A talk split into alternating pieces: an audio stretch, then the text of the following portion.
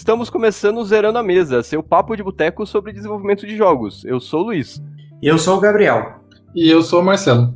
E hoje, para quem não conhece, a gente está começando o primeiro quadro do Amigos de Balcão com o Marcelo Rigon. O Marcelo ele aceitou fazer parte desse, desse quadro, ele vai falar sobre narrativas, game design, jogos como um todo. E sobre o que, que a gente vai falar hoje, Marcelo? Vamos falar hoje sobre APLs. Bom, APL é um negócio muito oculto, assim, né? Um, elementos arcanos do, das indústrias como um todo, assim, no Brasil. Eu, eu tô faz quase 20 anos no, na parte de jogos e, na verdade, eu só ouvi falar de APL há uns dois anos aí atrás. E, assim, resumindo bem, bem por cima, APL não é um, um API que causa lag. É, é assim, na verdade, você é, são os arranjos produtivos locais. É, então é meio que é um ecossistema é composto por todas as cadeias que estão numa indústria. Então é, é, específico para produções de, de alguma coisa.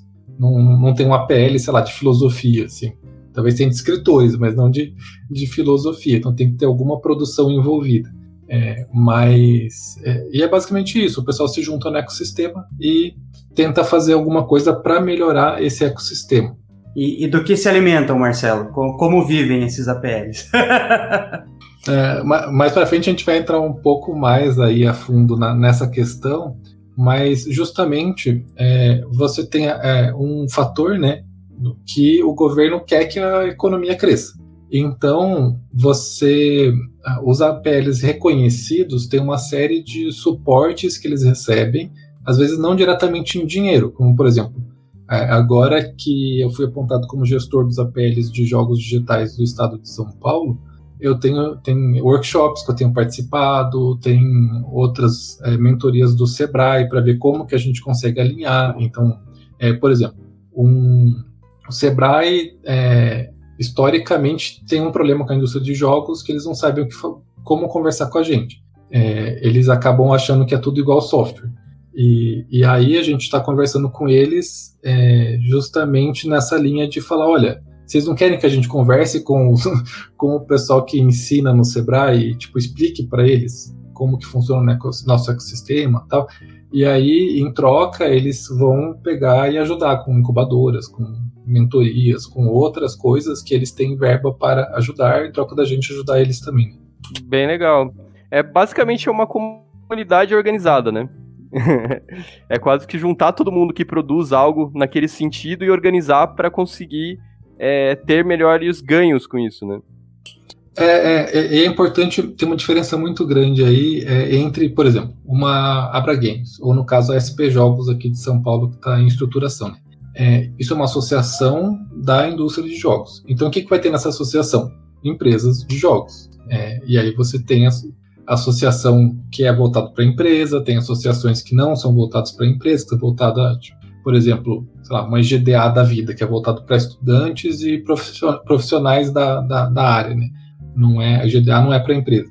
É, mas o, o APL ele é meio que um guarda-chuva disso tudo o, o APL ele atua no ecossistema como um todo. Inclusive, no APL de jogos, a gente deve envolver cinema, a gente deve envolver o pessoal de, de sound design, a gente deve envolver o pessoal de locução, tradução, né, é, de localização, a gente deve envolver o pessoal de software, ou seja, todos os, os, os é, as áreas correlatas fazem parte de um APL. É tudo que faz aquela indústria funcionar.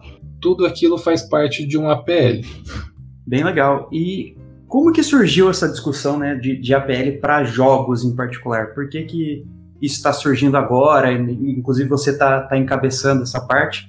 A própria SP Jogos você já tinha comentado no, no, episódio passado, num dos episódios passados, onde a gente tinha, tinha perguntado sobre editais e, e essa sua participação é, em relação a políticas relacionadas a jogos, né? Mas por que uma PL né, para jogos e por que uma PL agora, né, necessariamente? É, então, isso, é, deixa eu contar um pouco da minha história aí, né, na, na nessa situação toda. É, o que acontece faz parte da maturação da empresa. Tipo assim, é, essa, essa é a resposta curta, né, da, da indústria, né, é, mas vamos agora para a resposta mais longa, né. Então, é, quando a gente começou, por exemplo, eu comecei em 2004, né, 2003, na verdade, foi quando eu oficialmente tinha um projeto com o nome Ilex é, que eu tinha que gerenciar, né? E isso lá atrás, cara, 2003, assim, tipo, você, você, um era difícil comunicar com as pessoas do, ao redor do Brasil, né? Tipo, não, é, e outra questão é que você não tinha, eram poucas empresas, tanto que, que quando a gente, é, quando teve a fundação da Abra Games no SB Games de 2004, se não me engano, foi de Curitiba, é, anterior, né? Porque recentemente teve outro em Curitiba, né? É, cara, a gente nem encheu um auditório com as empresas de jogos que estavam no SB Games de, de dessa, desse dia, assim. E, e, quase todas as empresas que estavam lá, que foram chamadas para a gente discutir a fundação da Abra Games, levaram a equipe inteira, assim, e dava, tipo, poucas pessoas. Tudo bem que era os que estavam na SB Games de Curitiba, mas tinha um monte de estudante, tinha um monte de gente que não era empresário, tanto que nem na época eu não entrei no ato fundador da Abra Games. Por quê? Porque apesar de eu estar na incubadora, eu não tinha um CNPJ. E na verdade, uma das primeiras coisas que a gente determinou na fundação da Abra é que ela serviria a empresas. E aí, beleza, a gente votou isso, a maioria ganhou para atender empresas, e aí quem tinha empresa aberta fez o ato de fundação da, da associação. É, só que, mesmo a Abra, a Abra Games, se você olha até 2010, mais ou menos, ela funcionava, aí ela parava. Ela funcionava e ela parava. Porque foi uma coisa que surgiu antes do momento que precisava. É, então, a partir de 2010, a gente teve um novo levante, né? Tipo, teve um monte de empresas de jogos que surgiu em 80, mais ou menos, depois em 2000, agora em 2010 surgiu bastante. Só que nessa terceira onda, muita empresa está se mantendo e está fazendo nome, está começando a ganhar prêmio internacional. É, inclusive está pressionando para agora a gente ter curso de bacharelado em alguns lugares no Brasil, né, de jogos. É, por quê? Porque já, tá, já tem um ecossistema mais formalizado que o tecnólogo começa a ficar fraco. Se a gente quer competir com um AAA lá de fora, é, e a gente está começando a chegar com empresas nesse nível, assim, tá nesse patamar, a gente precisa também é, melhorar todo o ambiente. Então, inclusive, universidades é uma das coisas que deve participar de APLs. É, então, porque é isso, eles estão formando gente para a indústria. É, então, ou para academia, mas assim, de qualquer forma. É, e, e, e aí, justamente nesse movimento de crescimento da indústria, é, surgiu esse ponto que a Abra Games faz quatro anos mais ou menos, ela tem sido pressionado um pouco pelas outras regionais, porque hoje a gente tem, se não me engano, umas 10 regionais é, no Brasil. Assim, então nem toda região, nem todo estado tem uma regional de jogos, mas já tem várias. É, e faz uns quatro anos que elas têm empurrado a Abra para falar, olha, vai cuidar do espectro mais amplo nacional é, ela já tinha relação com a Apex, ela já tinha outras relações que eram no âmbito internacional, né? Mas ela acabava focando mais em São Paulo, que é onde está a maior parte das empresas. E aí foi feita uma pressão e, e eles foram para atuar num, num, sentido mais é, nacional, né? E só que aí justamente surgiu um espaço em São Paulo.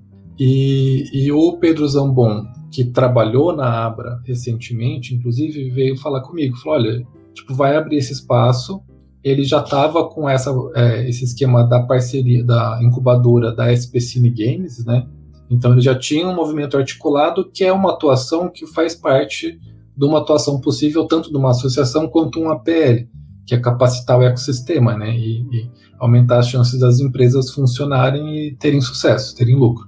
É, e aí ele me chamou e a gente falou, não, cara, tipo assim, a gente é, tá conseguindo. Foi, não foi difícil achar empresas de qualidade para montar o SPCine Games. É, não tem sido difícil arranjar nome de jogos brasileiros para participar de um Big. Então tá mais do que na hora da gente é, criar essa estrutura formal mesmo, sabe? É, desde 2014, quando eu montei a GDA Campinas, era uma briga minha com o pessoal da GDA é, que eu acho que já, dava, já dava para a gente montar um CNPJ e formalizar, porque hoje, é, a não ser que algo aconteceu nos últimos dois anos, nenhum é, capítulo da IGDA tem CNPJ. É, e isso é ruim, porque tem coisas que a gente não consegue fazer, que nem isso aí, pegar dinheiro para fazer um evento de grande porte. Não é possível, a gente não consegue atender requisitos de um edital de eventos se a gente não tem um CNPJ. É, a própria IGDA ela tem um terceiro, tem três status no, no capítulo, é, todo capítulo. Ele tem o em, em é, desenvolvimento, em criação, tem um que é established, então assim, beleza, eles reconheceram que você existe. E o terceiro é empowered. O empowered são, é um status de capítulo que a IGDA pode inclusive te mandar dinheiro, te mandar recurso, fazer treinamento parceria. Só que isso é restrito a quem consegue receber dinheiro. Se você não tem uma estrutura é, PJ, você não pode receber. Tipo, a, auditoria deles não autoriza esse tipo de, de ação. Então, é, tem coisa que precisa dar um passo além na formalização.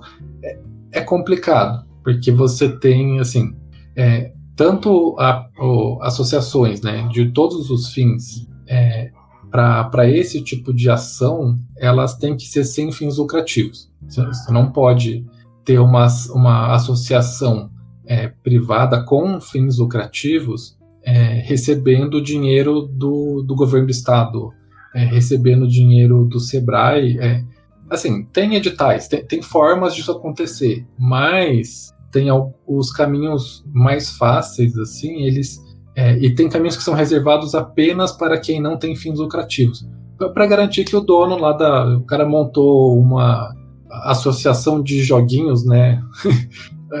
e, e, de repente ele pegou uma grana do, do governo e tipo, ah, tá bom, vou colocar aqui tudo para contratar gente e fazer tudo na minha empresa e ganhar dinheiro em cima, sabe?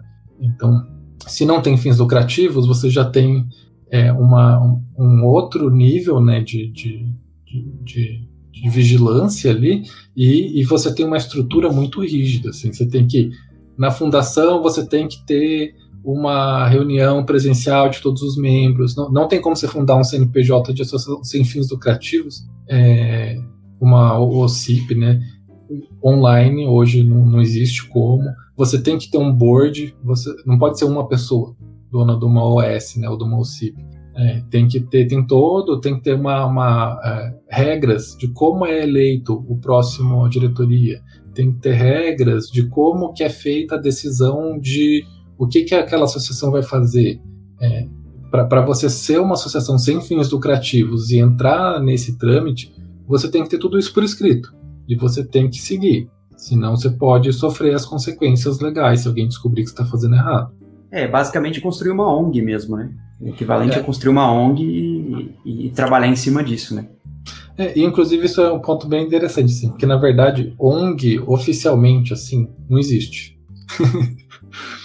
o, é, porque é um termo guarda-chuva também, né? Tipo, é uma organização não governamental. É, então é mas você tem vários tipos de associações que são ONGs, né? E a OCIP, a OS, a associação mesmo, são tipos de organizações que são consideradas ONGs, né?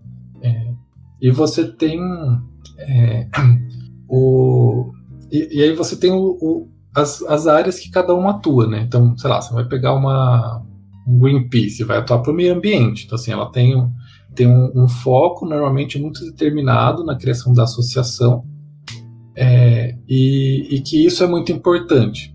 Então, por exemplo, tem muitas associações regionais que não aceitam universidade, tipo, na associação. Tipo, não é uma PL, é uma associação.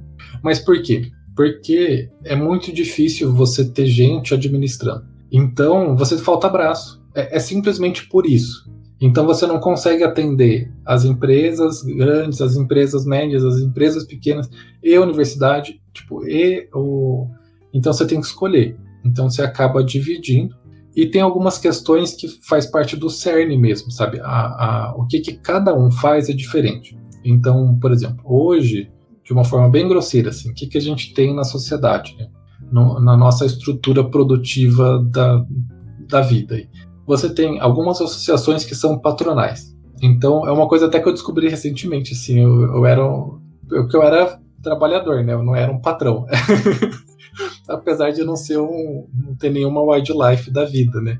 É, você tem mesmo sindicatos, tem sindicato que é laboral e tem sindicato que é patronal.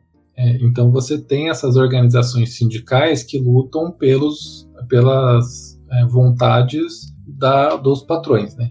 E você tem o pessoal que luta pelas causas é, laborais. É, você tem as causas estudantis. É, e você tem, na academia, você tem tanto os docentes quanto os discentes, e, que é os, os professores e os alunos, né? E então, assim, e é diferente por mais que o professor ele seja um funcionário da faculdade, normalmente ele, é, ele, ele tem toda uma estrutura que não é ligado aos trabalhadores, sei lá, o cara que corta a grana, uh, que corta a grama, que vai tipo cuidar lá dos, do laboratório. Esses caras normalmente seguem uma estrutura é, laboral, né? Um, tipo um sindicato laboral.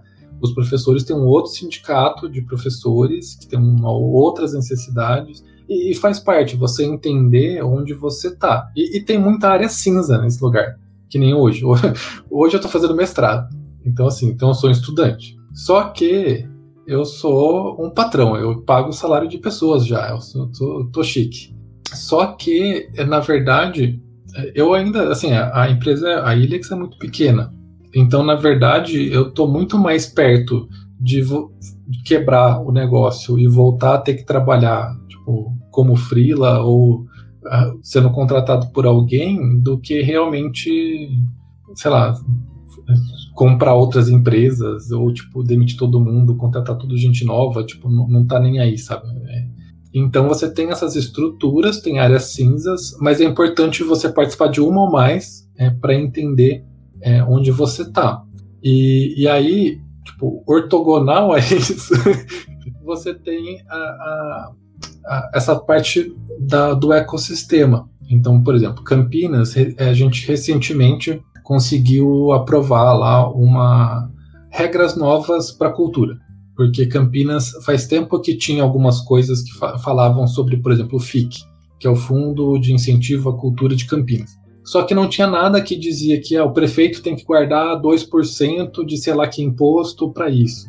Não, o dia que o, o ano que o prefeito tipo achava que estava legal ajudar a cultura, ele ia lá e fazia um FIC. É, não tinha nenhuma regulamentação obrigatória vinculando o orçamento nem nada assim. É, aí eles conseguiram fazer várias coisas. Então, é desde do, do, do, desde agora, né, nessa virada de ano, a gente tem um Conselho Civil de Cultura é, no, em Campinas. Então a gente tem representantes de artes das tem representantes de, das várias artes, áreas da, das artes que estão lá e têm voto na Câmara dos Vereadores. É, então, assim, isso é muito importante, porque senão você fica aqui fazendo sua empresa e de repente, ah, aumentou a IPI, não, reduziu a IPI, isso aqui, e você não tem ação nenhuma sobre isso. É, então, se você não se une e começa a fazer essas ações que afetam o país numa escala maior, você é refém da estrutura. E, e inclusive tem uma coisa que para mim assim é palhaçada que até hoje não existe. Assim.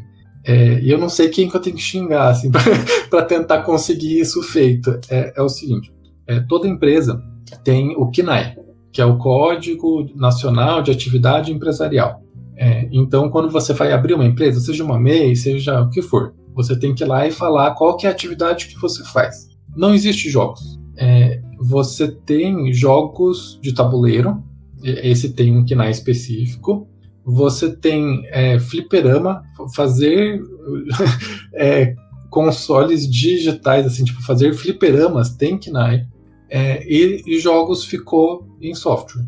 Então tá lá, tipo assim, você tem a descrição que era anterior de, de, de software e eles adicionaram no final vírgula incluindo jogos. É, só que o que acontece? Por exemplo, eu, eu que sou o gestor de uma PL, eu não consigo ir lá para o Sebrae ou ir para qualquer estrutura e falar: olha, me dá uma lista de empresas que têm a minha atividade para eu falar com eles. Não existe. Eu só consigo chegar nas empresas se eu sair perguntando. Então isso dificulta muito a comunicação na indústria de jogos. Assim, não tem nenhum jeito fácil de eu descobrir quem são as pessoas que eu deveria conversar para trazer para uma PL. E, até hoje eu não vi ninguém assim, em, sei lá, em nível federal, sabe? Pressionando um deputado, um senador e tal, para poder eles fazerem uma proposta para alterar isso e inventar um KNAI para jogos, assim, dá Ctrl C, Ctrl V em software, que seja, que seja tipo a solução mais rápida. Ah, vamos criar um novo KNAI aqui que segue todos os parâmetros de software para não ter que ficar pensando em alíquota disso, alíquota daquilo. Só que vai ser jogos, só jogos. É, porque você pega, é, já estou concluindo. É, por exemplo, editais. Que, outra coisa que isso afeta, uma coisa simples dessa, assim. É, quando você está participando de edital de cinema, tem lá que o cara tem que ter KNAI de cinema. Então, isso restringe um pouco a participação. Jogos normalmente fica, ah, você pode ter alguma coisa ligada à produção cultural, que faz sentido, ou você tem que ter algo a software, que também faz sentido, mas não tem um, sabe? Então você acaba concorrendo, com, às vezes, com empresa que, que, tipo, sei lá, só faz programa de, de desktop e de repente fala, ah, não, vou mandar um para esse edital aqui, porque, sei lá, tá aberto e tem dinheiro lá, vou tentar fazer, ou tipo uma empresa de cinema que faz a mesma coisa, sabe? Sendo que eles, eles podem, Bruno. Hoje mesmo eu estava conversando com uma, uma empresa de audiovisual e que querem entrar na indústria de cinema, do, de jogos. Só que como que eles estão fazendo isso? Falando com a gente, falar, olha, vamos mandar um, um, um edital propondo coprodução. Então vocês garantem a parte do game design, a gente faz a parte do audiovisual e, e beleza, a gente divide ali a execução do projeto. Que é uma ótima, né? Porque cada um tá na sua expertise ali, né? E agregando valor, né? E a, uhum. Mas esse, esse, negócio do KNAI tem vários problemas no, Brasil, né? De diversas é, profissões, assim, né? Dessa questão do KNAI. Poderia até, tipo, você criar que nem aquele guarda-chuva maior com quinais específicos, né? Que nem tem algumas categorias, né? Você tem um maior e aí você tem uma derivação ali, né? Um subgrupo. Eu sei que recentemente uma galera que, que tava brigando e conseguiu fazer isso, que eu acho que aí eu acho falta falta que realmente essa movimentação das APLs para fazer, né? A galera do de sommelier, por exemplo, antigamente só tinha sommelier de vinho, né? Hoje tem sommelier de cachaça e sommelier de cerveja. Então, mas eles conseguiram isso justamente por causa que teve a organização, né, a serva lá, que foi trabalhar junto lá para conseguir isso. Então, também, isso é, é, é, uma coisa que é importante se ter a, a, as APLs de jogos mais engajadas ali, né, para justamente juntar e, e, buscar essa, essa questão que você estava falando aí, para poder essa divisão, porque, nossa, isso facilitaria muito, né, é, que hoje em dia, para você fazer um levantamento de jogos, você tem um trabalho enorme, né, e com essa. É, você tendo um KNAI que você vai conseguir pesquisar lá, por mais que tem empresas que acabam fazendo diversas coisas e tem diversos KNAIs agregados ali, já, já, é, já é um encurtamento do caminho bem grande ali, né?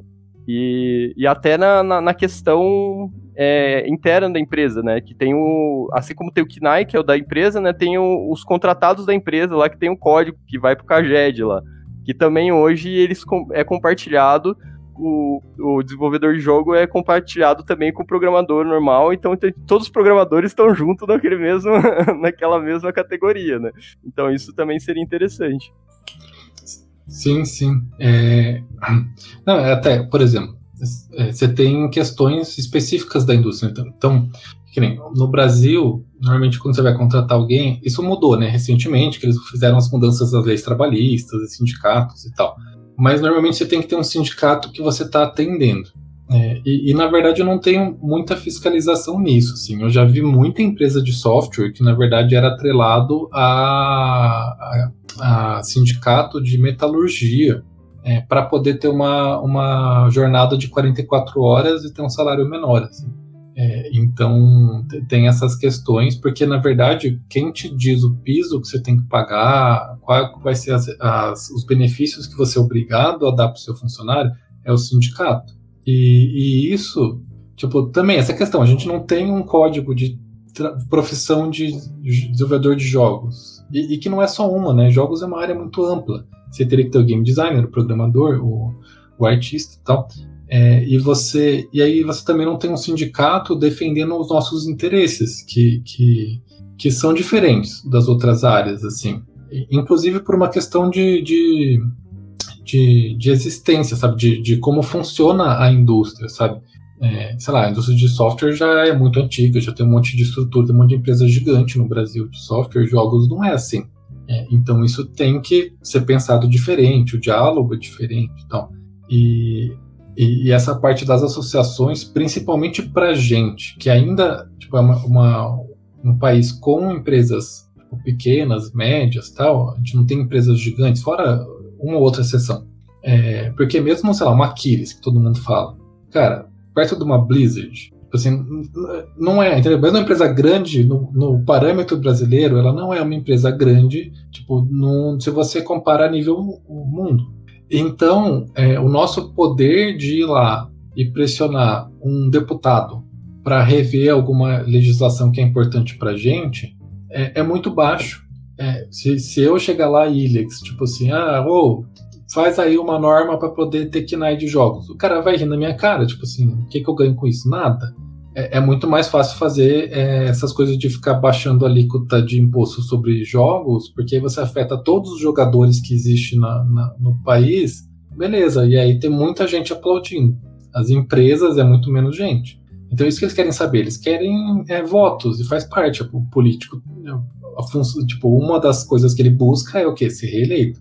Então ele precisa ter ali é, votos ou alguma coisa para dizer que ele, ele fez algo que teve impacto no ecossistema, né?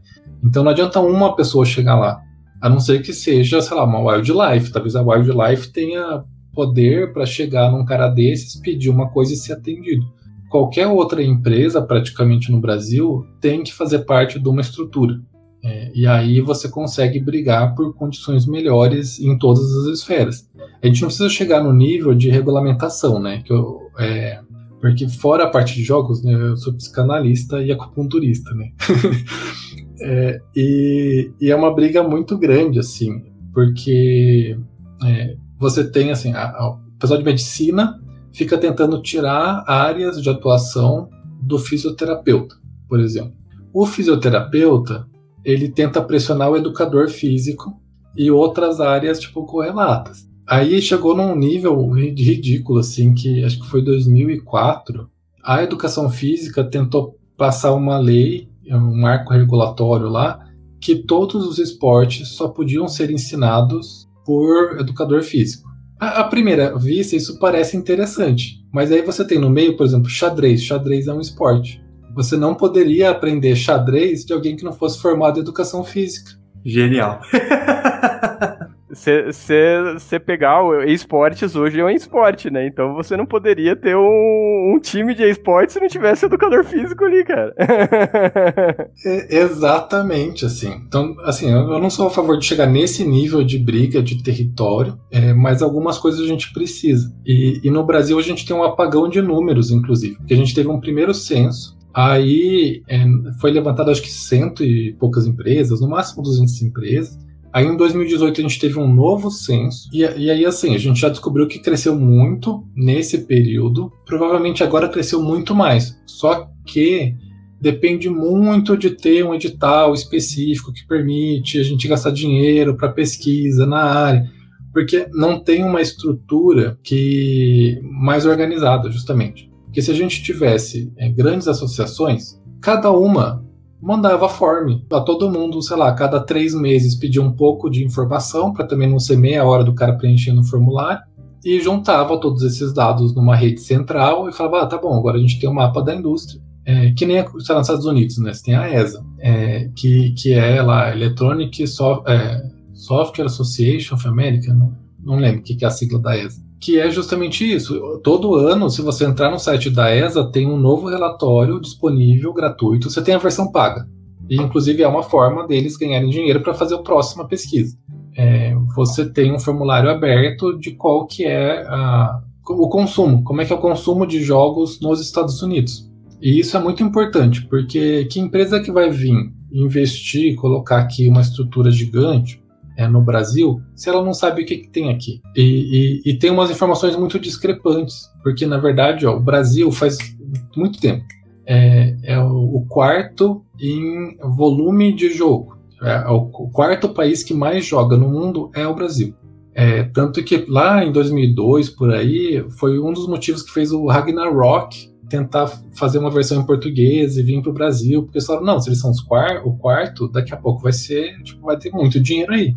Só que em dinheiro, a gente é o décimo terceiro ou décimo quarto, varia um pouco, assim.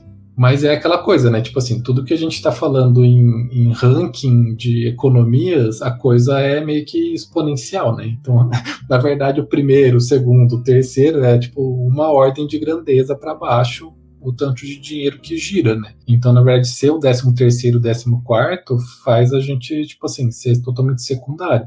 Mas talvez seja uma questão de não, de não saber como que o nosso público gosta de jogar. Com certeza. É, eu acho que teve também um, um período, talvez, de maturação da, da, indústria de jogos aqui no Brasil também, né? Então, acho que hoje, talvez a gente já esteja começando a ter uma posição em que a gente possa literalmente bater o pé, né? E falar, olha, vamos nos organizar, vamos no, nos juntar. E eu acho que a, a PL para isso é, é crucial, que nem você comentou, principalmente no sentido de jogos, porque é, jogo que nem você comentou, a gente está ligado na área de software, né? Mas tem uma questão cultural aí que não pode ser negligenciada né? na, questão de, na questão de jogo. Então, muitos editais que a gente vê, muito financiamento para a parte cultural, a gente fica meio de fora por, por ficar nessa, nessa coisa meio esquisita, né? Alguns editais do governo, até do estado de São Paulo, como o PROAC, tem percebido isso e tem, e tem feito isso de uma maneira mais, mais ativa, mas dificilmente eu arriscaria falar que isso acontece uh, em outros estados, né? Então, realmente, acho que esse aspecto cultural do jogo faz com que a gente realmente precise se organizar em particular. E eu acho que o momento também, né, para isso, acho que tá, tá ideal. Então, é, respondendo um pouco daquele porquê agora, né, que a gente tinha comentado, então acho que parte da nossa estrutura tem se organizado, né, em termos de indústria de jogos, a gente está mais, tá mais maduro nesse sentido.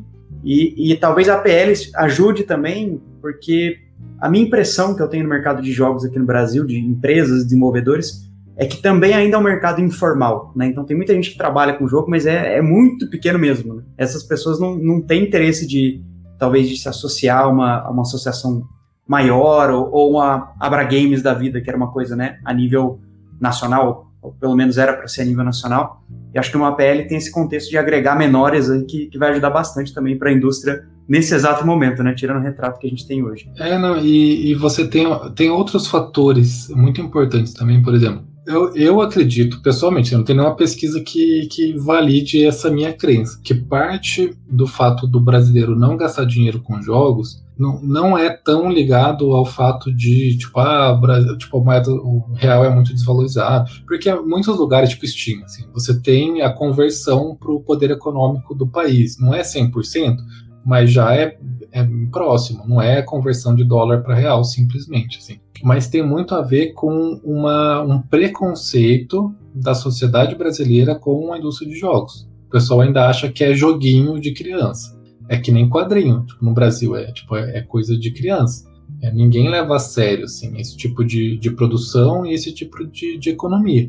Só que se você começa a ter diversos é, eventos acontecendo no Brasil inteiro, sempre tem notícia, sempre está tendo alguma coisa. O cara já começa a pensar, fala, não, peraí. Tipo, é diferente de você ter um Big que, que é enorme, tipo, traz gente nomes fantásticos, assim, pro Brasil. Mas é uma coisa que é específico, assim, quem é, quem é game dev sabe do Big, que não é, não, não se liga. É, é, o Big é Big mesmo, né? Assim. Tem que ter mais, mais eventos desse tipo, né? Realmente. Sim. É, e, e, e, espalhados, né? Porque essa questão, assim, São Paulo, São Paulo tem muita coisa. E, e, a população de São Paulo tem uma noção, é diferente, sabe? É, eu sou do Mato Grosso do Sul e, e lá é outro nível, assim, é, é muito diferente. Tem, tem, um amigo meu que é professor do IFMS, né? Do, da UFMS, lá, em física. E ele, e ele fala assim: o pessoal é muito fraco perto do pessoal daqui. Por quê? Porque é, é uma série de fatores que vai lá atrás. Assim, por exemplo, quando eu estudei no, no meu colegial, por exemplo, no ensino básico, praticamente todos os meus professores eram agrônomos. Então, assim, quem dava aula de biologia era um agrônomo, quem dava aula de física era um agrônomo. então, assim, como que você vai ter uma formação do mesmo nível que um cara. Isso mudou, claro, isso foi 20 anos atrás. Hoje está melhor lá na região. Mas assim, é um processo. Então, assim, é, você, perto de quem estava aqui, que tinha aula com um cara formado no Unicamp, tipo, o cara no, no, ensino básico tinha aula de física ali, com um cara formado numa USP, no Unicamp, é outro nível, não tem como comparar. E isso vai impactando. Então, a, isso, a cadeia produtiva inteira sente. Só que se a gente tem é, transmissão de informação, né, se a gente faz, por exemplo, usa o fomento do APL para montar um curso, ou que seja assim, uma, uma sequência de, de, de um curso online, YouTube, em português.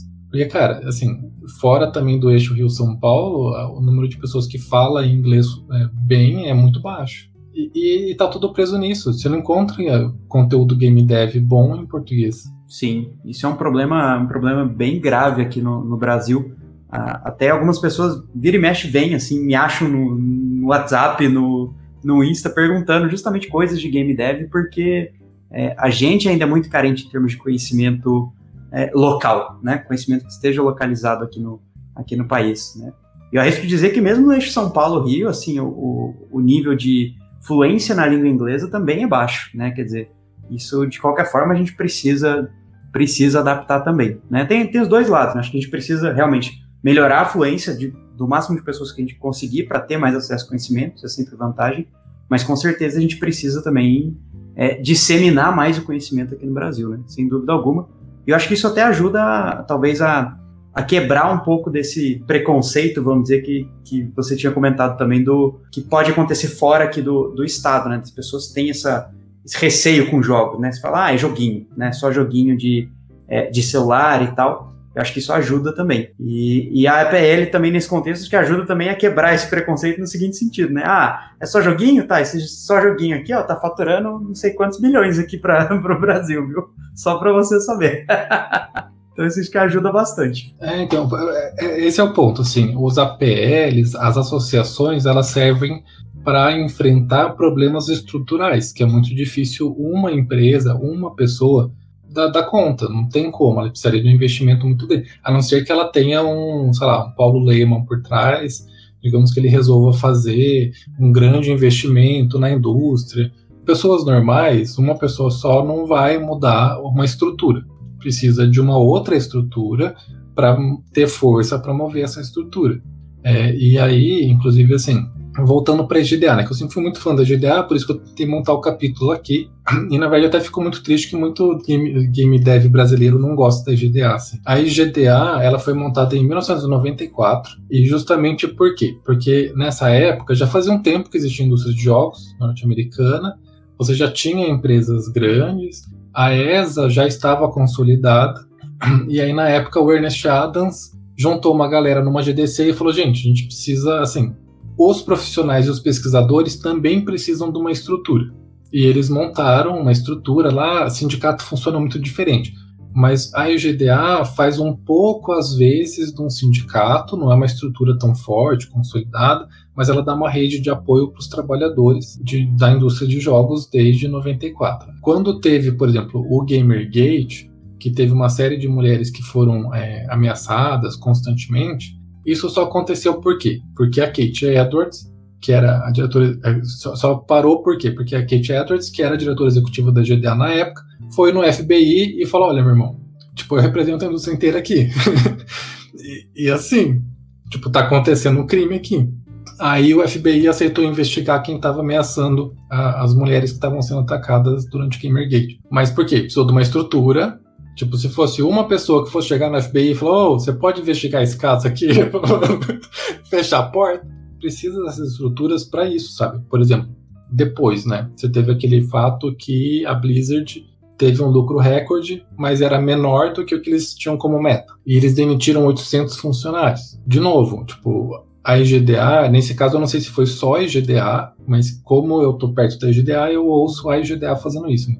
Ela liderou o movimento ali, tipo, ela ajudou, propiciou, ela divulgou o movimento do Gamer Workers Unite, justamente para falar, olha, gente, já faz tempo que a gente está tentando se organizar e vocês ainda não montaram um sindicato. tentando forçar a galera a, a, se unificar, até porque, assim, nos Estados Unidos, digamos que quem trabalha naquela empresa resolve aderir a um sindicato. É, eles fazem uma votação entre todos os funcionários e a maioria tem que votar pela adesão do sindicato, senão o sindicato não tem força naquela empresa. É, então, se a, a, a diretoria da empresa conseguir convencer pessoas suficientes na estrutura que, ah, deixa essa galera aí, tipo, lá de chão de fábrica se ferrar, o sindicato não entra de jeito nenhum.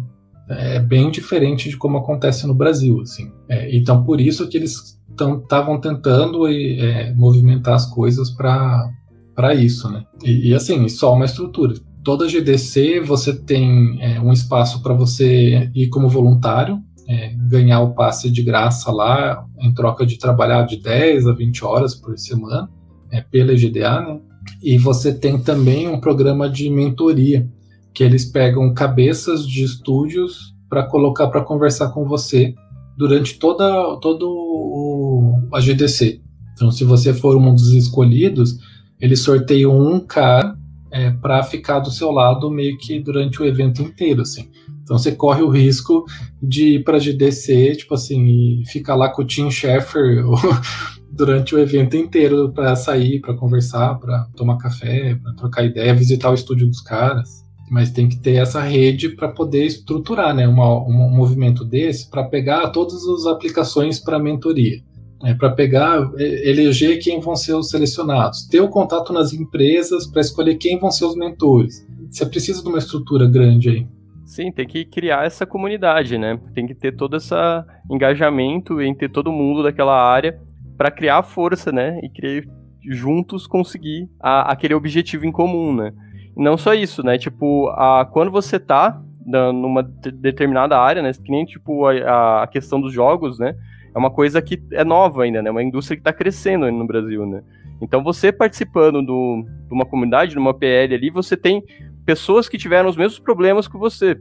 Então, é, você estando nesse contexto unido, você consegue achar soluções mais rápidas, porque alguém já teve o mesmo problema que você, então vai ter um suporte ali daquela comunidade para te auxiliar a chegar naquele objetivo, né? Então tem, tem várias coisas que isso agrega, né? Quando você tá unido a, a, a algo maior, né? Tanto para você cobrar melhores condições para o que você está fazendo, né? Tanto para tipo você ter auxílio naqueles problemas que as outras pessoas já passaram. Né? Sim, sim. E, e, porque tem muita coisa que não é difícil, gente. É, é só ter o um mínimo de união, assim. Por exemplo, é, em 2014, quando comecei com a GDA, eu estava conversando na época, acho que era o Jay, não tinha trocado ainda pro, pro Kikuchi, né, na, na Unity. E eu falei, gente, um monte de gente aqui usa Unity. Vou tentar organizar aqui um, um evento na Unity Dev Day. Não tem para que a gente ficar indo para São Paulo, tipo, Campinas tem aqui RMC, é um, quase 2 milhões daqui a pouco né, de, de habitantes, assim, é muita gente. Eu precisava juntar 50 pessoas e isso se, seria executado, tipo, espaço a gente tinha, porque eu tenho contato na Unicamp, na época o Luiz estava na Unicamp também, tinha como a gente arranjar um auditório que comporta 50 pessoas, mas eu não consegui é 50 pessoas, tipo, que realmente já desse o nome, já, tipo, garantisse que fosse participar tal. É, então tem coisa que não é difícil, mas falta a gente ter essa rede, sabe? Ter essa rede de contato para a gente se ajudar. E, e, não é uma questão, é, isso, isso é muito complicado, porque assim, recentemente eu estava numa discussão aí com as pessoas sobre tipo, ah, a empresa é, determinar na universidade o que, que a universidade vai ensinar. É, esse, esse, é um assunto muito complicado, assim, e, e, mas tem que ter um diálogo, porque, por um lado, você não pode, sei lá, digamos que eu trabalhasse na minha empresa só com, deixa eu ver, uma, uma engine bem obscura, assim, sei lá, a Oranjet. Acho que a Oranjet nem existe mais, mas tudo bem. D digamos que é, que é essa, é, que é a primeira engine que eu mexi, assim. E eu fosse lá e fizesse uma pressão na universidade para não, você tem que ensinar toda a galera de jogos a aprender a Oranjet. Cara, tá errado. É uma, uma engine que é proprietária, Tipo, é uma engine que é muito, tipo assim, não é standard né, da indústria, tipo, só eu que uso, eu tô querendo fazer funcionário para mim e inclusive destruir a formação deles para não ser atraente para ir para fora do país, para ir para outras empresas, tal. Isso realmente não pode acontecer. Tem que ter gente do outro lado, seja na comunidade acadêmica, seja nas instituições laborais, olhando e falando não, isso não pode. Mas tem coisa que, por exemplo, no Brasil a gente não tem um ecossistema velho o nosso, o nosso ecossistema é novo. Então, normalmente, quem entende de fazer jogos está na empresa. Tipo, não é que nem nos Estados Unidos, que a pessoa já aposentou e virou um consultor das universidades, tal, trabalhou vários anos é, num, em jogos AAA e aí foi para a universidade. A gente não, não existe essa realidade no Brasil. Assim. É, normalmente quem fica bom vai para fora e não volta mais. É muito raro a pessoa tem pessoas que estão na academia que são ótimos profissionais, tal mas não é a regra. É, então a gente precisa de um diálogo da universidade com a indústria para saber o que está sendo ensinado, o que está sendo usado. e, e passar isso para os alunos. É isso aí, tipo, cara, 90% do mundo usa Unity praticamente. Então tem que passar em algum momento do curso, pode não vai ensinar só Unity, mas você tem que mostrar para o cara, o cara tem que ter alguma formação ali na, na operação do, dessa engine. Não, esse flerte entre a academia e a indústria é importante em todas as áreas, né? Que até por causa disso, né? Porque todo o mercado está em constante desenvolvimento, constante mudança, né? Então, se você não, não tem essa interação entre academia e, e o mundo empresarial, às vezes você vai do, numa uma coisa que estava sendo feita de uma forma lá atrás, enquanto a indústria está tá trabalhando de uma outra forma, ou vice-versa, né? Então isso, isso é bem interessante, essa aproximação para essas coisas, né? Tanto a indústria vir dentro da academia, até para tro trocar palavras ali, trocar figurinhas, né? Quanto, tipo, a, a academia olhar para a indústria e ver, ó, o que que tá acontecendo ali, o que que tá sendo mais usado, qual que é a deficiência que tem, o que que tá dando certo, o que não, né? Tipo, como que, eu, como que um pode auxiliar o outro, né? Isso, isso realmente é, é uma coisa que é bem importante e às vezes não, não, não tem um devido valor ali, né? Mas é essa sincronia entre as duas, essa troca de figurinha, eu acho que é essencial, assim. É, ainda mais na, na área de, de jogos e mesmo na área de software, né? Que é como o Marcelo falou. Então, existem áreas, as áreas, vamos dizer, básicas da ciência, em que o conhecimento primeiro é gerado na universidade e depois ele é replicado para as empresas. Ou às vezes isso não passa porque não tem comunicação, mas teoricamente o estado da arte está dentro da universidade. Só que no caso de jogos, no caso de software, e principalmente, por exemplo, áreas como inteligência artificial, é o contrário, né? O estado da arte está nas empresas, não está no, nas universidades. Então essa, é, essa troca se torna ainda mais importante, porque uma coisa é você formar alunos com o estado da arte do conhecimento, no caso de ciências básicas. Agora, se a gente está falando de uma maturação do, da cultura da empresa de jogos aqui no Brasil, da, a, da indústria de jogos como um todo, né? Hoje a gente está formando pessoas que talvez já estejam defasadas em relação ao mercado. Quer dizer, então isso tem que, tem que ser corrigido quanto antes, porque o estado da arte não está mais na academia, né? Tá, tá na empresa. Então isso é um problema grave.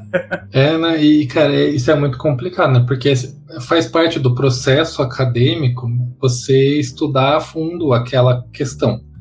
E aí, quando você tá na, na, na empresa, você fala, ah, não, mano, tipo, vai mexendo nas variáveis a gente precisa desse comportamento aqui. E aí o pessoal dá um jeito de funcionar, é, mas, mas isso nem pode ser considerado é, cientificamente correto e um, não é um conhecimento científico. Você precisa é, passar ele. É que tem realmente tem indústrias que você tem equipamentos que você precisa, por exemplo, que são muito caros. Então, por exemplo, você vai fazer fibra ótica. Você precisa de uma torre para puxar a fibra, a estrutura, dependendo da fibra que você está fazendo. Então, assim, não é uma coisa acessível que tem um monte de empresa por aí fazendo a própria fibra tipo, de qualquer jeito e, e, e surgindo umas fantásticas. É, você depende de uma coisa cara que aí ou você é uma empresa gigante ou você depende da academia para propiciar esse uso, que aí você aluga o laboratório, você, é, você contrata um aluno de é, P&D, né, para fazer a pesquisa e desenvolvimento junto à universidade e ter essa troca, e aí em troca de, de mentorar aquele aluno, você aprende essa nova técnica ou pega o produto que foi desenvolvido na técnica na, na universidade. Mas software é uma coisa que todo mundo tem um computador em casa, né?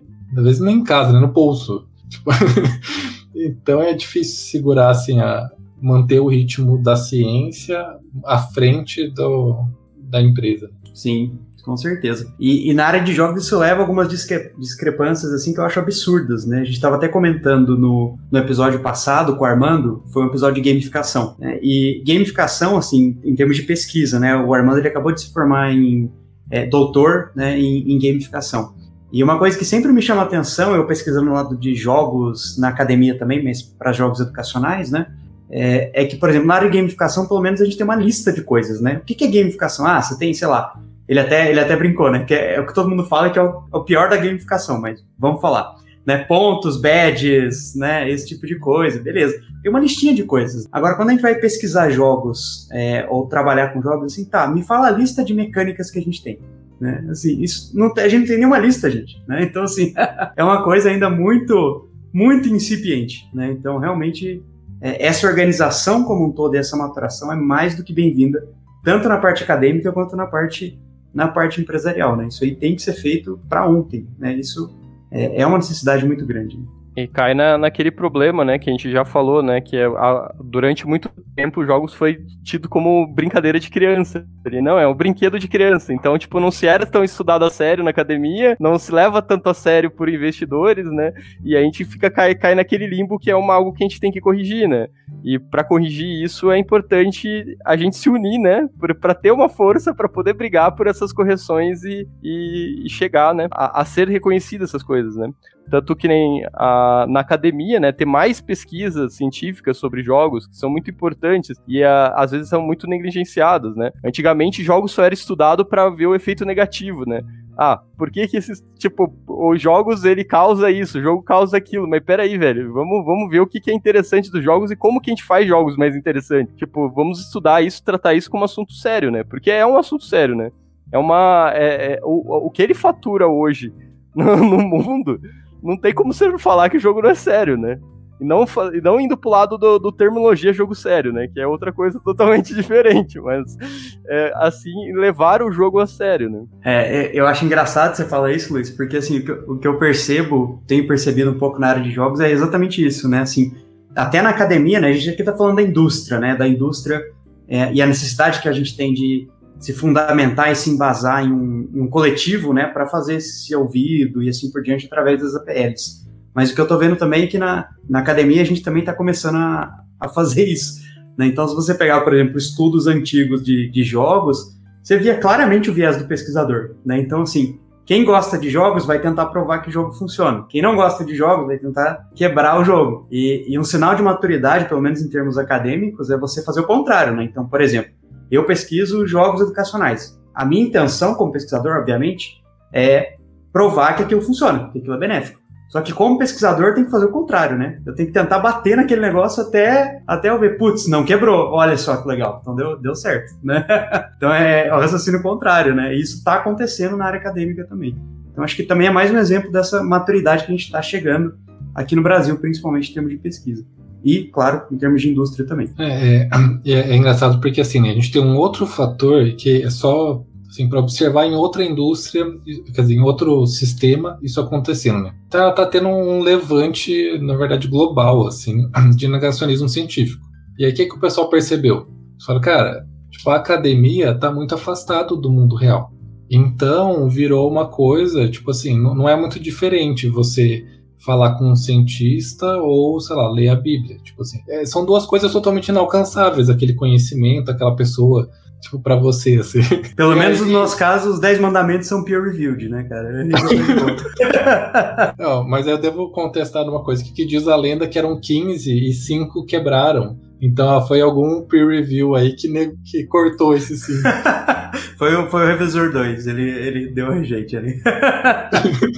Mas, mas o que, que eles fizeram? Eles se uniram e começaram a montar canais de divulgação científica, produzindo um conteúdo sobre divulgação científica numa linguagem que as pessoas, em geral, vão entender.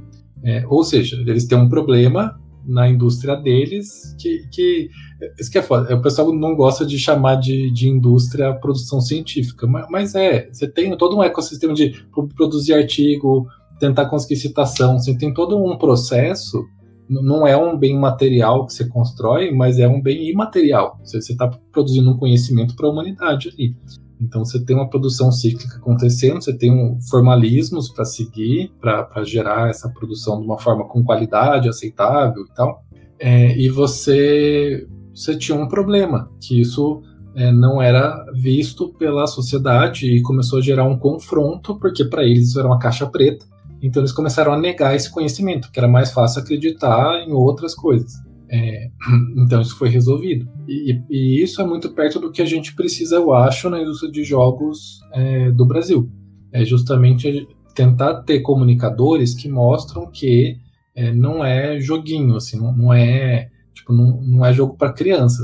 É, e, e, até eu acho que, se não me engano, já comentei em outro um outro episódio nosso aqui que eu sempre ria e levava o pessoal para ver, porque na FENAC do Shopping Dom Pedro, é, quando abriu, eles ficavam com os livros de storytelling junto com os livros de criança na, na, na, prateleira mais baixa, assim, porque era joguinho, RPG, joguinho. E tem assim, você abre na contracapa tá lá, não recomendado para menores de 18 anos. Imagina, tipo, o, os RPGs com temas sombrios lá, que eu esqueci o nome do. que a gente comentou até no do, do episódio do Molina, você lembra, Gabriel? É, só pegar um brasileiro mesmo do Del Deb, lá o Trevas, né? Que é, que é um tema pesado, assim, né? Call of Cthulhu, né? Vamos, vamos jogar Call of Cthulhu com a criançada. É, então, mas era justamente esses que estavam lá. Era, era Vampiro à Máscara, era Lobisomem, era só esses. Tipo, não era DD, terceira edição, não era a D&D, era esses pesados, assim. Por quê? Porque falta informação. Tipo, ah, se é de criança, então vamos pôr na prateleira das coisas de criança, entendeu? É simples assim. E isso que o pessoal tem que entender, sabe? Até porque você tem hoje jogos, cara, jogos fantásticos, assim, em termos de conteúdo narrativo mesmo, sabe? Pega o This War of Mine, você pega o Papo Yo, que, que eu amo, assim, é, você pega mesmo o Journey, tipo, o, o, o, a reação emocional que você tem com esses jogos não perde para nenhuma outra obra. Então deveria ser tratado como tal, mas ficou renegado a coisa de criança. É, realmente, é bem, bem complicado isso aí. É culpa da Nintendo. Nintendo fez, começou a falar que jogo era brinquedo. é, é, é, bem isso. Mas a questão é, é, tipo assim, né? E aí como a gente atacar isso, né? Só que não adianta, de novo, a gente precisa de uma estrutura. A gente precisa de pessoas engajadas é, para montar essa estrutura. E essa estrutura tem muitas formas. Então, é, parte também o pessoal fica tipo de fora só criticando. Então, ah, não, porque Abra Games isso, Abra Games aquilo, porque, sei lá, IGDA isso, IGDA aquilo, não sei o quê. Só que não se engaja. E na verdade o que o pessoal não, não percebe é justamente assim. Por exemplo, a gente está agora terminando o estatuto, teoricamente é setembro o deadline nosso. Setembro é para a gente ter o estatuto é, pronto do, da SP Jogos. Quem entrou até agora vai ter colocado o dedo nesse estatuto.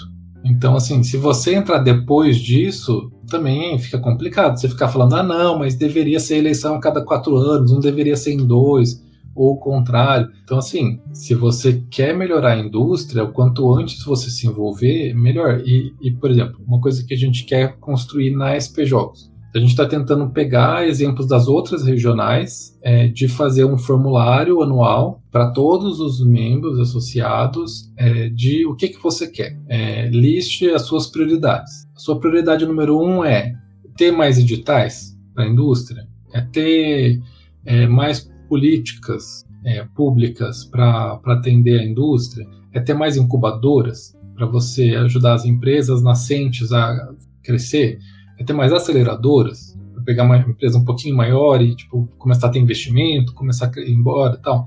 É ter mentoria, é ter investidor, rodada de negócio com investidor. Então, assim, a gente vai enumerar, sei lá, 10 opções e falar, ó, me diz qual que é o prioridade 1, prioridade 2, prioridade 3. Perguntar para todos os associados e isso vai pautar as ações por dois anos. É, só que você tem que estar tá lá na hora que aparecer esse formulário. Porque a gente também não vai sair perguntando para um monte de gente por aí que nunca se interessou em estar presente na associação o que, que ele acha que a gente deveria fazer, né? A gente vai dar, privilegiar aqueles que estão é, agindo naquela associação para escolher qual vão ser os próximos passos. Não é escrito em pedra, daqui dois anos muda, mas, mas precisa, você precisa talvez ter um pouco de paciência. Você entrou, falar, ah, não, acabei de entrar, faz seis meses, nunca passei por esse formulário, tá? Mas calma aí, talvez ano que vem, na virada do ano, vai aparecer então, é, e, mas tem que ter esse tipo de estrutura, inclusive descrito no estatuto, como vai ser esse tipo de mecanismo tal, para a gente estar tá sempre alinhado com os associados. Porque o que acontece? A gente, o que, que a gente quer? A gente quer representar a indústria. A gente, eu não quero, sei lá, ter um quadro na parede de, olha, um dia eu montei o APL de jogos, sabe? Não, eu tenho mais que fazer, eu tenho minha empresa, eu tenho o mestrado e se tudo der certo, o doutorado depois para tocar pessoalmente, assim. Eu, eu não deveria nem estar tá esquentando minha cabeça com esse tipo de coisa. Mas eu quero, eu, eu quero ajudar a indústria. Mas para isso eu preciso que a, os membros da indústria estejam juntos também. Já, já aproveitando também, então, como que os membros da indústria entram nessa, nesse esquema da, da PL, da SP Jogos? Como que alguém que está interessado, mesmo em começar na indústria de jogos, ou alguém que já tem uma empresa, Seja grande, seja pequena, como é que eles participam disso? É, então, é, a gente provavelmente é o que eu falei, o estatuto não está não está escrito, então isso pode mudar até setembro aí, mas é, a gente deve focar tanto em empresas tipo grandes e até médias, pequenas, tal, porque acontece, empresa muito grande vai ser mais atrativo participar da Abra Games. Mas a gente deve ter algum tipo de, de acordo com a Abra Games, que a gente também está costurando, para pessoas que têm múltiplas associações, né? Que tem na regional e que quer entrar para a Abra Games, talvez tenha um, um valor menor para participar das duas, tal. É, a gente, isso não está fechado ainda, né? Mas com certeza, tipo, o nosso foco vai ser maior em pequenas e médias, justamente porque, assim, vai ser muito difícil entrar num programa de exportação, né, Apex, sem ser via Abra Games. É, eu acho que nem vai ter como, assim, a não ser que tenha um acordo das regionais com a Abra Games. De qualquer forma, vai passar pela Abra Games, até porque hoje o Brasil Games, né, é, é quem gerencia é a Abra Games. Então, mesmo quem entra por fora para esse programa, quem, quem tinha o custo de gerenciar essa operação era a Abra Games. Então, para empresas que já estão exportando, já tipo já vai para fora para vender serviço, é, já tem esse cacife, né, esse nível de operação, vai ser mais Abra Games. A gente deve ficar mais com os públicos médio e pequeno, mas a gente não quer chegar a, por exemplo, universidades ainda. O que a gente quer fazer é tentar cooptar o Gamux, o FOG da USP, é, tentar pegar o pessoal da IGDA, dessas várias associações que já existem e que estão ligados aos profissionais ou às, universidades para ser nosso braço. Inclusive, assim, a gente recebeu um fomento, precisa fazer alguma coisa de é, de geração de conteúdo. A gente pode fazer uma chamada, falar, não, então vamos chamar, vamos fazer um pedido aqui, FOG, Gamux, não sei o que, diz aí o que, que vocês podem operacionalizar, às vezes via, sei lá, é, empresa júnior da universidade, a gente faz um acordo da universidade com a associação e faz essa produção de conteúdo dentro da universidade, que nem a Unicamp eu sei que tem um CCUEC, tipo, dependendo de como for o acordo, dá para ter, realmente tem estúdio, tem toda essa estrutura para gravar, que não tem por que a gente construir um na, na associação.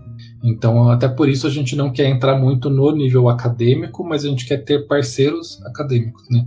Então, por enquanto, a gente está concentrando tudo no Discord. É, então, eu vou passar o link para vocês, vocês colocam na descrição do, do episódio. E num futuro próximo, a gente vai ter um form também para o pessoal preencher com algumas informações básicas é, das empresas então, assim, entre no, no Discord, no Discord a gente vai ter, tá tendo todas as conversas, as reuniões, todo segunda, terça-feira do mês a gente costuma ter as reuniões do, da associação de jogos, né? Então, mas tudo a gente comunica lá no Discord é, para quem está interessado. Então é isso, galera. Quem quiser saber aí da, da SP Jogos, vai estar tá na descrição aí o link da, do Discord. Entra lá, vamos movimentar essa indústria aí, fazer rolar essa APL de São Paulo, beleza? Para terminar, está chegando perto do final aqui, Marcelo, você quer fazer uma, umas considerações finais sobre o, o, o, tema e falar alguma coisa que você indica aí, além de entrar na, na, na SP Jogos, para a galera? Ó, é, o tempo vai estar tá curto para quando sair esse episódio no podcast, mas assim, tem que lembrar que tem os, as linhas de fomento, né? Então, atualmente a gente está aberto o, dois editais para jogos no estado de São Paulo. Tem o, o PROAC de Games mesmo, que é o 26 barra, não, o 38 barra 2021. E o outro é o 26 barra 2021, é, é um dos dois. E o outro é o Expresso Direto, que, que também é para games, mas assim, o Expresso Direto, ele na verdade é para ações culturais. Então entra no mesmo edital escola de samba até games, assim. São modalidades diferentes, então não quer dizer que tá todo mundo concorrendo pelo mesmo orçamento. Tem curso, tem eventos, tem, acho que 15 modalidades, é tipo muita, muitas modalidades diferentes. Tem podcast. Exatamente. O, e aí, só que esse tem que ter um viés cultural, assim. Então, e, e você tem que lembrar, se for tentar mandar para o Expresso Direto, que provavelmente, por ser um edital só, a banca vai estar interessada no aspecto cultural. Então, diferente do PROAC de games, que vai ter gente tipo, que entende de games na banca, que, se não me engano, dois dos cinco é, pessoas da banca são indicados pela indústria. E enquanto no, no outro, no PROAC Expresso Direto, ele vai ser gente, agente cultural, pessoas da economia criativa. Então, se você for elaborar um projeto na, pro PROAC Direto, tente lembrar de descrever mais uh, os aspectos é, culturais e, e interessantes para a sociedade do seu jogo, tipo assim, como é que você vai, o que, que você quer impactar nas pessoas, o que, que você quer comunicar com aquilo, do que de fato fazer um GDD. É, então, assim, lembre-se dessas diferenças, de para quem você está escrevendo. É, fora isso, bom, na Ilix a gente continua fazendo várias coisas. Eu ainda não tenho informações novas do nosso novo, novo projeto, né, o Out, que a gente está com um PROAC, né, de, que foi do Expresso Lab, da Lei Aldir Blanc, é, então ela está sendo produzida, é, e mas logo logo aí nos nossos Facebook da Ilex Games é, vai ter posts e imagens aí desse projeto que a gente está trabalhando. Então fiquem ligados. É, eventualmente eu crio vergonha na cara e crio o Instagram e o Twitter da Ilex também, mas por enquanto só tem no Facebook. Boa, cara, legal, legal ansiosos aí para saber essas novidades do jogo aí. e é bom, então quem tem interesse realmente vale a pena o projeto do PROAC, né? Nós dois aqui já, já participamos, né, Marcelo? Marcelo tá, tá ativo ainda no edital, é, realmente ajuda ajuda bastante assim em termos de desenvolvimento de jogos. Né? A minha entrada na indústria foi financiada pelo PROAC, justamente por esse por esse edital. Então, é, quem tem um jogo, quem tem ideia de um jogo, vale a pena mandar. E quem tem uma proposta cultural, que também é jogo, a gente não pode esquecer disso, também, também vale, vale mandar. Né? Até para fortalecer a nossa indústria com esse impacto cultural também, que às vezes o pessoal ignora. Quem não conhece jogos não desconhece esse impacto cultural. Então, é, é importante também. É, bom, da, da minha parte, acho que eu não tenho nenhuma, nenhuma dica de jogo. A gente tem acostumado a fazer esse, esse quadro agora no final do programa, né? Talvez uma dica de jogo que é antiga, inclusive foi o Marcelo que me deu, mas eu, eu vou dar aqui porque eu não, não falei oficialmente no, no podcast, que é o, o aplicativo Delight Games, né, que tem narrativas interativas e que o, Marcelo sempre fala do Witch Saga, é, que é uma, uma série de, de livro-jogo falando sobre bruxas e artefatos ligados um pouco ao horror cósmico, né? Então eu tô gostando bastante. Comecei agora, Marcelo, semana passada. Tô viciadaço nessa saga nova. Então, recomendo, recomendo para os ouvintes. É de graça, mas eventualmente você vai gastar muito dinheiro lá. é o freemium, né? Que você acaba gastando mais dinheiro do que quando você compra alguma coisa. Exatamente. é isso aí, galera. Obrigado por todo mundo que ouviu a gente até aqui. Obrigado, Marcelo e Gabriel, pelo papo aí. E corram atrás disso, né? Pesquisem sobre essa questão né, da, da comunidade, das APLs locais aí que, que PLs locais ficou bem redundante, mas. é, se junte uma PL para conquistar as coisas aí, beleza? Até mais, galera. Tchau, tchau. Obrigado, gente. Até a próxima. Obrigado, gente. Falou.